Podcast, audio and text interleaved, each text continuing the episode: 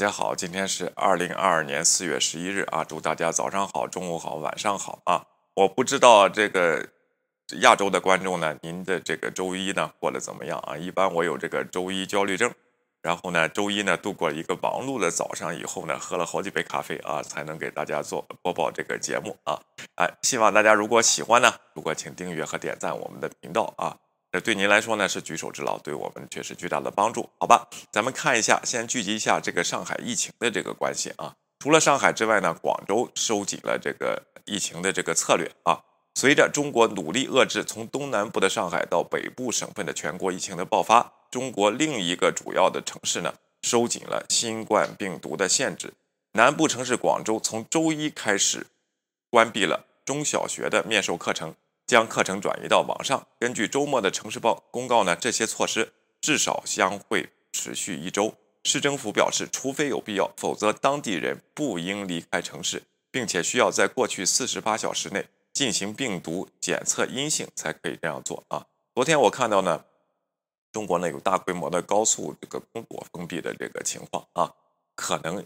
我觉得这条信息是真的。如果广州这样做的话，不允许离开的话，包括北京啊，不允许随便进京和出京，呃，这样的情况下，那全国的高速公路这个封锁呢，是一个有些路口啊，大部分路口封锁呢，是一个这个必然现象啊。这会会造成物流啊的加强和不方便啊。有些人就说了，有个城有些小城市它只有一个这个高速公路的路口啊，这个出入口，如果你封了以后。这就证明呢，运往这个城市的物资呢，只能绕下一个路口，或者开的这个路口呢，从国道从另外的城市国道里绕过去，这会造成极大的不便和这个物流成本的这个增加啊！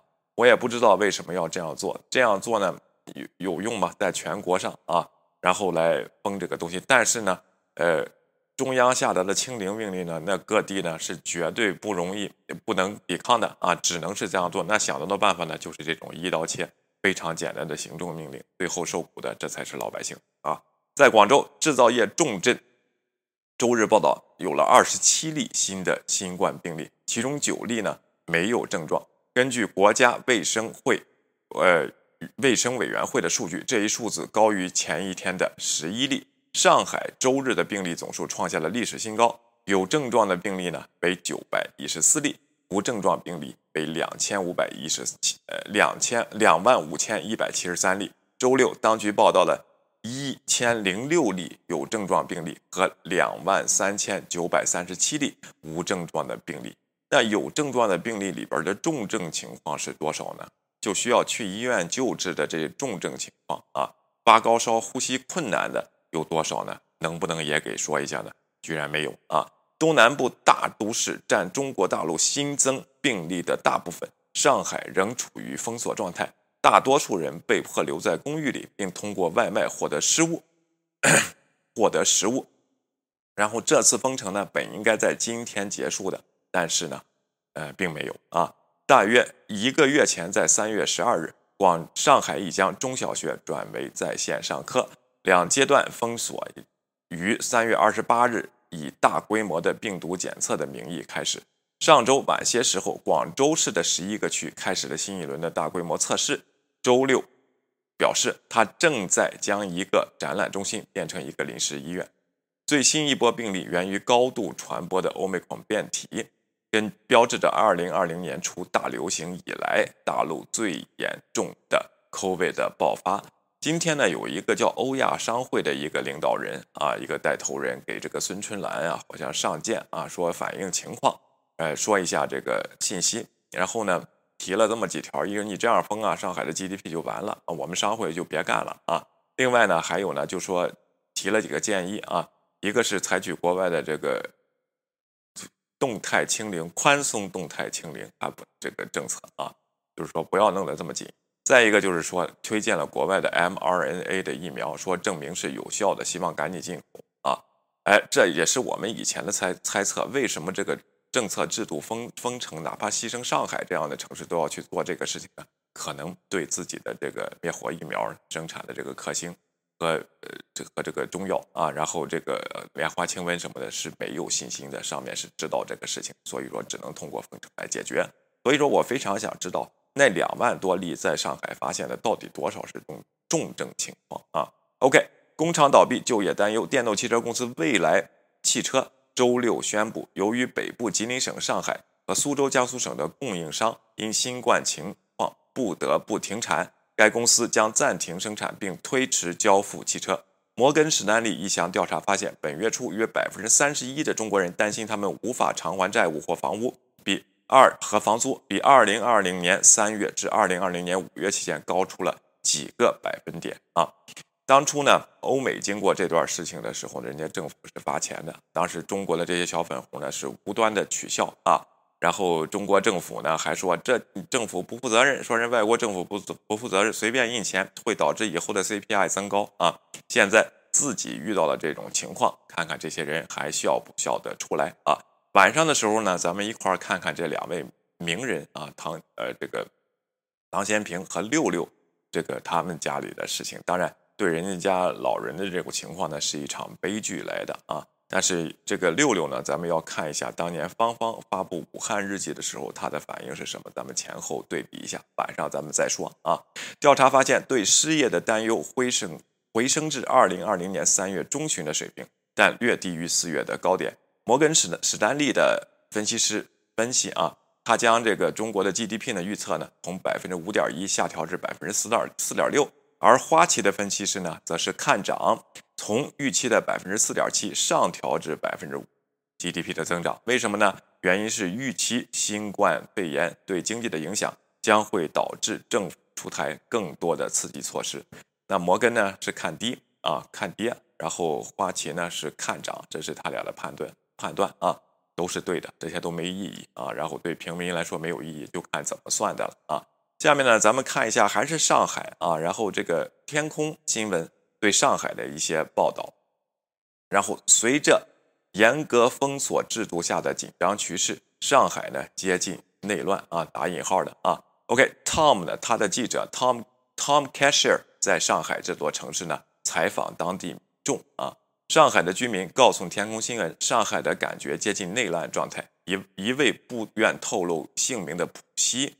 这个外国居民说，上海的情况很糟糕啊！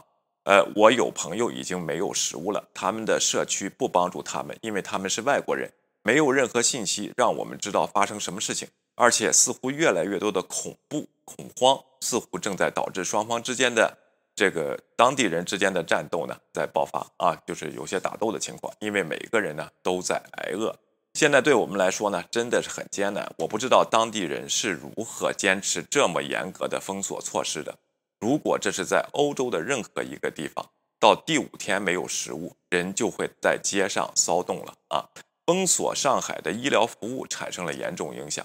来自中国西南部四川省的妇女梁亮带着她六十六岁的母亲到上海进行手术治疗癌症，原定于上个月进行，但她的母亲在快速抗原检测中。出现了阳性，现在接受接受 PCR 检测呈阴性之前，不能进入医院。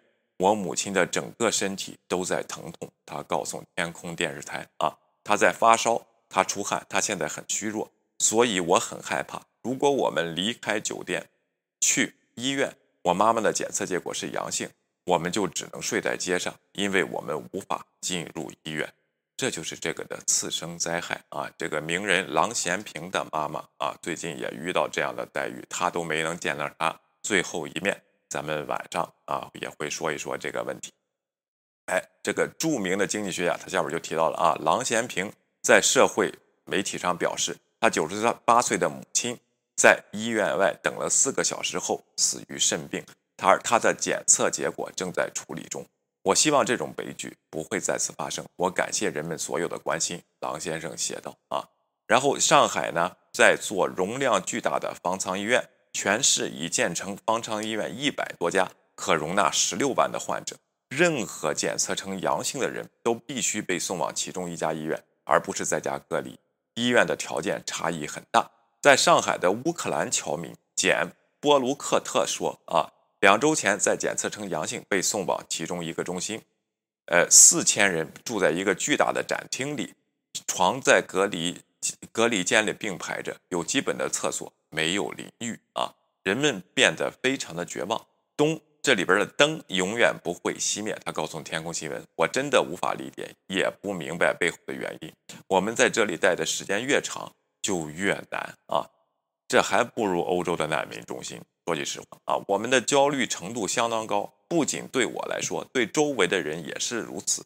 每个人都非常紧张、沮丧和焦虑。昨天我发了一段音频啊，就是被送往方舱。”他他是他自己找这个医院确定是阴性，而发出来的结果是阳性。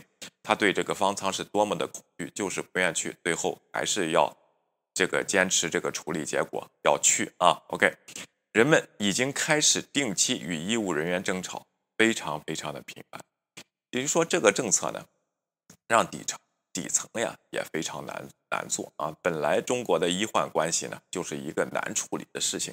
现在又弄了这个这么一个一刀切的政策呢，真是让人很难处理啊！我希望这些医护人员呢，当然尽职，我说尽职尽责呢，都有点儿太严格，就是说都人家肯定是尽职尽责的，有些啊，我就说大部分啊，但是有些坏蛋，听说今天上海还有这个为了送物资，然后跟这个女生约炮的啊，然后这个拿性换食品啊，然后这这种不要脸的事儿还在这个微信上。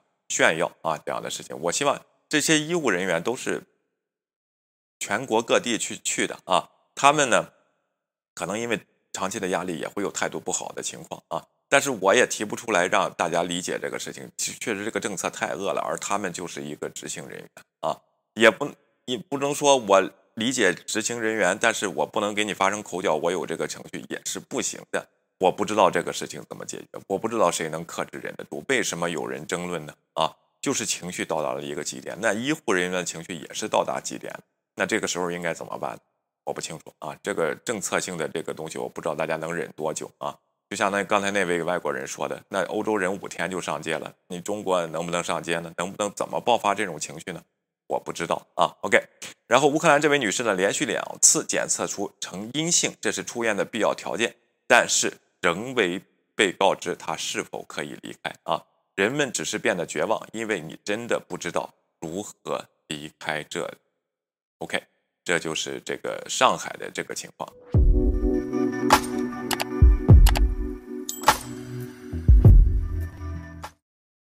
下面呢，咱们把咱们的视角呢带带到这个俄乌战场啊。俄乌战场周一呢，乌克兰准备迎接莫斯科在其东部前线的新一轮进攻。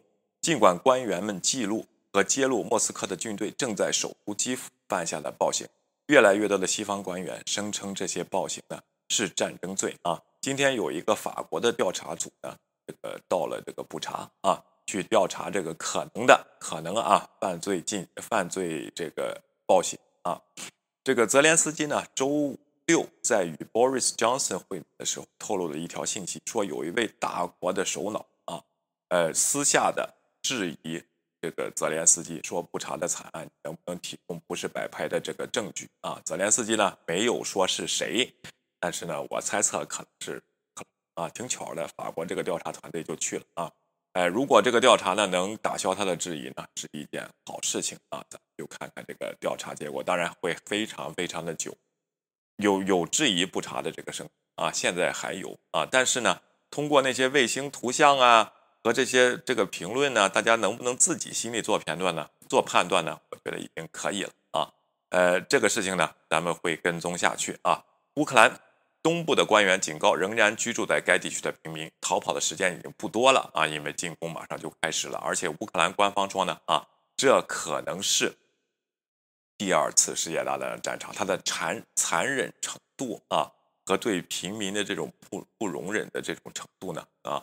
然后可能是再现第二次世界大战这样的战场，但是呢，啊，在战场上的实际战斗情况呢，跟一战一样，大家都是都在，尤其是在马里乌波尔啊，防守方和进攻方都是这种战壕的消耗战啊，挖战壕的消耗战，这跟一战的情况是一样的啊。OK，新发布的卫星图像显示，一支由俄罗斯装甲车和卡车组成的八英里的车队在哈尔科夫以东移动。哈尔科夫是该国的第二大城市。这个俄罗斯啊，他就不长记性啊，他就必须弄一个长车队，然后在这儿公开的进行啊。现在是这种无人机啊、反坦克导弹的移动，这个情况，我不知道他是不是觉得这条路是特别安全的。当然，也有报道显示，乌克兰的部队呢，对这个长达八英里的车队呢，基跟基辅那时候是一样的，进行了伏击，也导致他们停止下来啊。呃，我不知道换了这个新的这个将军啊，俄罗斯换了这边，你就不能吸取一下基辅那边的战争的那个车队的情况呢？啊，十四天进行了十六公里，你这八公里的这个车队。能开多快，能补给多么快啊！这些坦克车，你的油怎么跟上？后边的这个补给的补给的这个车队呢，会不会受到伏击？这些桥会不会被炸啊？我真的不清楚啊，他们好像不太长记性。那你说怎么办？空这个 空运的火车呀，你在境内弄过来，找一条隐秘的线路嘛啊！但是呢，这块的地形呢是很少有树林的，可能他不得也做出这种选择啊。OK。呃，泽连斯基呢，周日晚间对全国说，俄罗斯的军队将在我们州东部进行更大规模的行动，但我们正在为他们的行动做准备，我们会做出回应。据乌克兰官员称，自周五以来，约有一万三千四百名平民从乌克兰东部撤出，但通往安全的道路呢，仍然充满危险。全国各地都有平民试图逃跑时遇害的报道。周一，东部城镇克拉马托尔斯托尔斯克的官员。将莫斯科导弹袭击的火车站造成的死亡人数更新为至少五十七人，另外有一百零九人受伤。最近对平民目标的袭击发生在过去七周战争中犯下的暴行，成为人们更加关注的焦点。在连接基辅周围的最近解放的城镇的路上，当地市长分享了烧焦的尸体和被损害的尸体堆积在一起的图像，非常惨的啊！据德里特里夫卡市区。这个市长啊，然后迪迪奇称，这从基辅向南通往日托米尔市的一段高速公路发现了多达五十具尸体啊！我现在称它为死亡之路。OK，然后呢，乌克兰东部哈尔科夫地区周日遭到了俄罗斯的连串袭击，造成了十一人死亡，至少啊，其中包括一名儿童，另外有十四人受伤。奥地利总理卡尔内哈默周一在莫斯科会会见弗拉德米尔·普京，成为战争开始以来第一位与俄罗斯俄罗斯领导人举行面对面会谈的欧洲领导人。一会儿咱们细看一下这个这个新闻啊。预计拜登总统将于周一与印度总统莫迪进行虚拟会晤，因为美国试图敦促打破印度在其俄罗斯战争中的。中立的立场，他认为这为俄罗斯提供了一些掩护啊。两国的外交的这个手段呢，也现在非常的频繁啊。印度和美国啊，这是不是就是穆迪想要的结果呢？咱们还得这个更新啊，还得去等一等这这些信息出来。世界银行表示，乌克兰经济今年预计将萎缩百分之四十五。该银行报告称，俄罗斯经济已经处于深度衰退之中。预计将下降百分之十一啊！我觉得呢，这对一个穷国来说，它的经济下降，尤其是它的农业基准，因此因为这次战争呢，是得到了重大的打击。但是只要那片土地在呢，我觉得就不会出现问题。同时，如果在重建的时候呢，呃，这也是乌克兰的机会啊！现在打仗是没有办法，GDP 是会崩溃的。但是呢，我希望。呃我觉得啊，他是不会。如果打赢了这场战争，会会陷入深度的这个退缩之中。因为如果他陷入深度的萎缩，如果有人允许这样做而不去投资和加大市场的情况下呢，呃，这个乌克兰呢将会变成欧洲的不稳定因素啊。我觉得是不会的啊。然后呢，但是如果想让这些资本进入呢，就得确保俄罗斯不会再来入侵，再造成这种情况。所以说呢，乌克兰这种。这时候就一个选择，和平，和平不会无缘无故的到来啊，而且是以后的和平，选择非常坚定。乌克兰已人民已经做出了选择，这个时候呢，我觉得不容置疑。但俄罗斯下降的这百分之十一呢，啊，由于这个制裁呢将会长期存在，这可不是容易恢复的事情。可能短期的经济手段和限控政策能使卢布进呃恢复到在这个牌价上显示到。战前的措施，但实际的人民生活是有影响的啊。在长期的一个发展来说，如果没有外资的帮助和市场帮助呢啊，哎，当然中国也想去帮助啊，然后这样事情能不能恢复到原来的水平呢？本来它的经济就不行，我觉得乌克兰、俄罗斯这边呢反而是让人担心的这个地方。虽然有能源啊，但是买的人少了，这怎么办？OK，这是俄罗斯应该考虑的问题，值不值得因为这个事情发动这一步战争啊？同时，法国的兴业银行宣布退出俄罗斯，损失了三十三亿美元啊。怎么回事呢？兴业银行呢受到了这个制裁，它的俄罗斯业务呢受到了这个制裁的很大影响，所以说它低低价售卖了它的股票和它的股份啊，卖给了谁呢？就是这个法国，就跟就跟咱们的什么交通银行里边有花旗的股份，什么这个是一样的。这个法国这个第三大银行呢，跟俄罗斯的这个俄罗莫斯科银行是有股份关系的，他把莫斯科银行 Rosebank 的扣股权呢，有有以低价。售给了俄罗斯最富有的人之一布拉基米尔·波塔宁，这也是被制裁的寡头之一啊。然后他们达成了交易，然后包括一家俄罗斯保险子公司，这将使其法国公司以有效和有序的方式退出俄罗斯市场，确保其员工和客户的连续性。这是他的官方说法，其实就是低价把他的股份止损卖给了俄罗斯的控方啊。这些寡头呢，现在在俄罗斯呢也是干这种事情。为什么这样干呢？因为当初他们发财的就是收购这些国有企业，低价收购，他们是尝到甜头了，他们可喜欢做这个事儿了啊！现在通过这个制裁呢，把这个外国的资本呢弄出去以后，以后呢，只要这个国家的政策不变，他们靠这个垄断继续还是吃香的喝辣的，这就是他们打的小算盘啊！呃，有些寡头呢，呃，就是。这这个东西是保办保赚不赔的，亏了三十三亿美元，起码我能盈利三十三亿啊！这这些东西，所以说制裁呢，一定要治到他们的根儿上。现在看看这个制裁长期的效果可不可以啊？OK，然后这个泽连斯基，然后今天去了韩国，说呢啊，然后这个韩国立法者呢也应该向乌克兰提供这个武器啊，并且说韩国呢。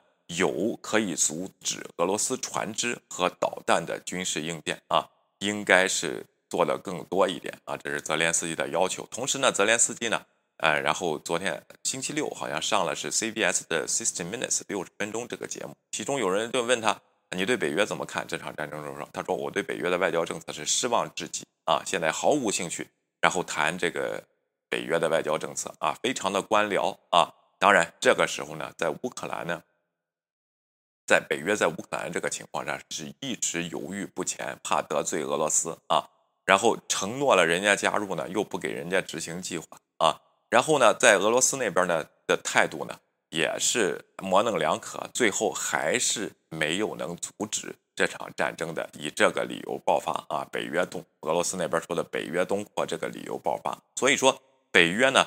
开战以来一直是受质疑的，不管是有人觉得是北约东扩也好，或者觉得它太软弱也好啊，然后都有对它的质疑。实际上的考虑，我认为是二零一四年的北约没有什么行动对这个克罗米亚这个东西啊，但是后来呢，这个北约的这个国家进行了对这个苏克兰的呃乌克兰的这个战争的培训和士兵的培训，这些是公开的程序，但是以实际以各个国家进行的，不是以北约的。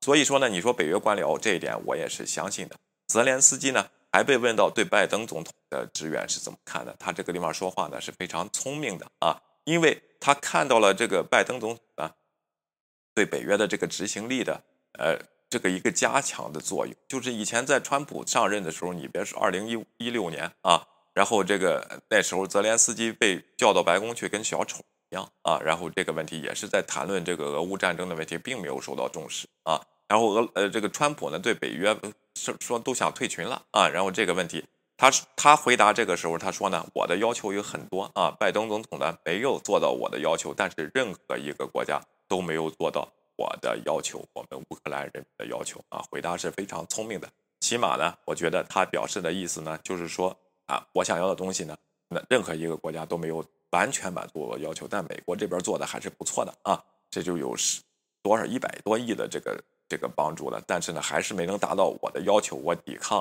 俄罗斯需要更多的武器啊。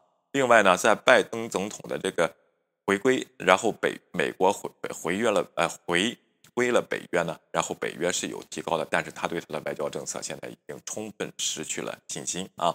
OK，再往下看啊，瑞典电信。巨头爱立信周一表示，由于战争的和欧洲的欧盟的制裁，无限期的暂停在俄罗斯的业务。此前已停止向俄罗斯销售的爱立信提供俄罗斯互联网和移动网络提供商使用的设备。他的决定表明，俄罗斯面临着被切断现代化经济所需要的技术风险。啊，爱立信呢，大家可能了解，只是这个以前是个爱立信的手啊，其实它是这个无线移动运营商基础设施的这个第二大提供商，第一是华为，第二就啊，它跟华为一直是竞争手段。OK。然后，奥地利总统与普京会面啊，咱们细细看一条这条新闻。奥地利总统卡尔内哈默表示，他将于周一与莫斯科与俄罗斯总统弗拉德基米尔·普京会面，将成为二月入侵乌克兰以来的第一位总统与领导人举行会面的欧洲领导人。关于这个目的呢，他没有说啊，然后内容呢，现在还没有出来。奥地利呢，它不是北约的国家，但是它是欧盟成员啊。然后他和俄罗斯的关系一直比较密切，不过呢，这次呢，奥地利加入了欧盟对俄罗斯的制裁。虽然他说啊，我们军事上是中立的，但对俄罗斯侵略乌克兰的战争有明确的立场，他必须停止。然后最近呢，有几位欧洲领导人前往乌克兰的基辅，与俄罗斯的外交部这个呃，与俄罗斯的外交呢却非常有限。自战争开始以来，法国总统马克龙一直在穿插啊，但是呢，和呃以色列总统贝内特也在穿插啊，土耳其那边更是在穿插，甚至举行和谈。现在和谈呢，今天这个乌克兰的外交部这个发言人古腾巴啊也说，我们还要继续和谈。虽然面对战犯呢不太容易在谈判桌上，但是为了避免更大的屠杀呢，我们还是要进行和谈的。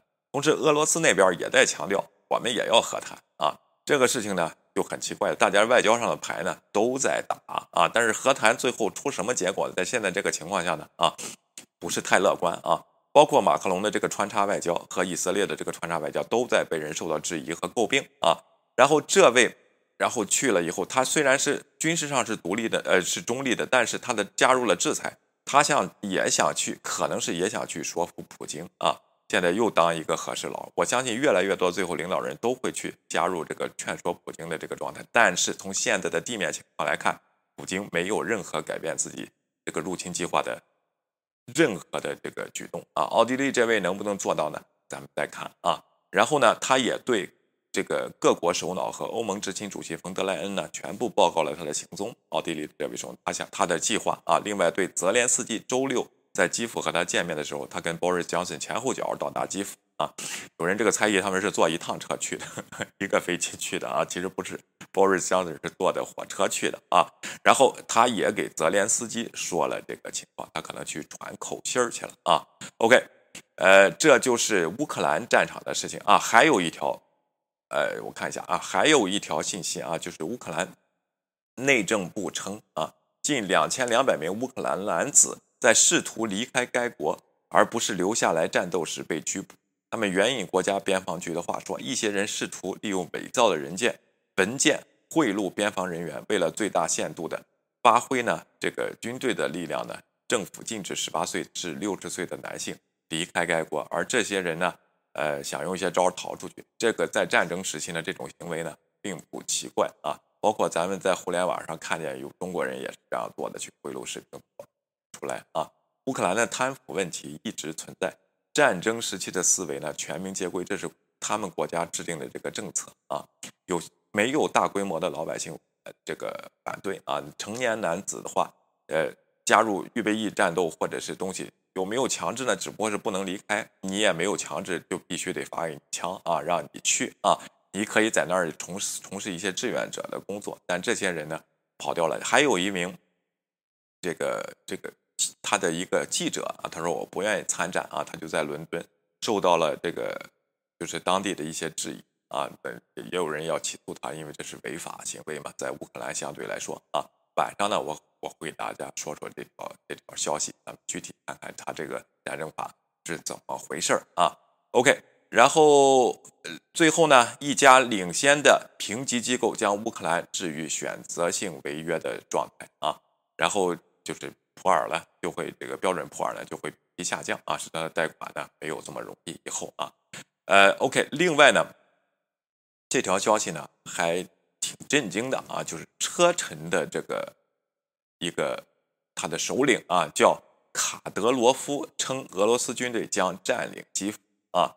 他说呢，虽然乌东地区呢俄罗斯在加入，但是呢，你不要忘记了基辅，我们一直在盯着你。俄罗斯的军队呢，首先要打乌东了，现在是，但是呢，最后的目标还是要去占领基辅啊，占领全境乌克兰。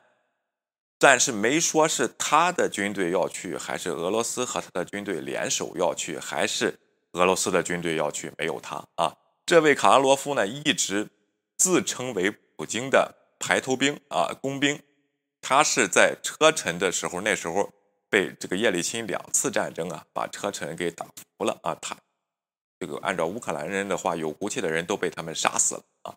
虽然俄罗斯呢经过两次战争对车臣犯生犯下了巨大的战争罪行，但是呢，呃，他们最后呢是投资让车臣重建的，选上了领导人，这位军政府就是就是俄罗斯的傀儡，就是这一位啊。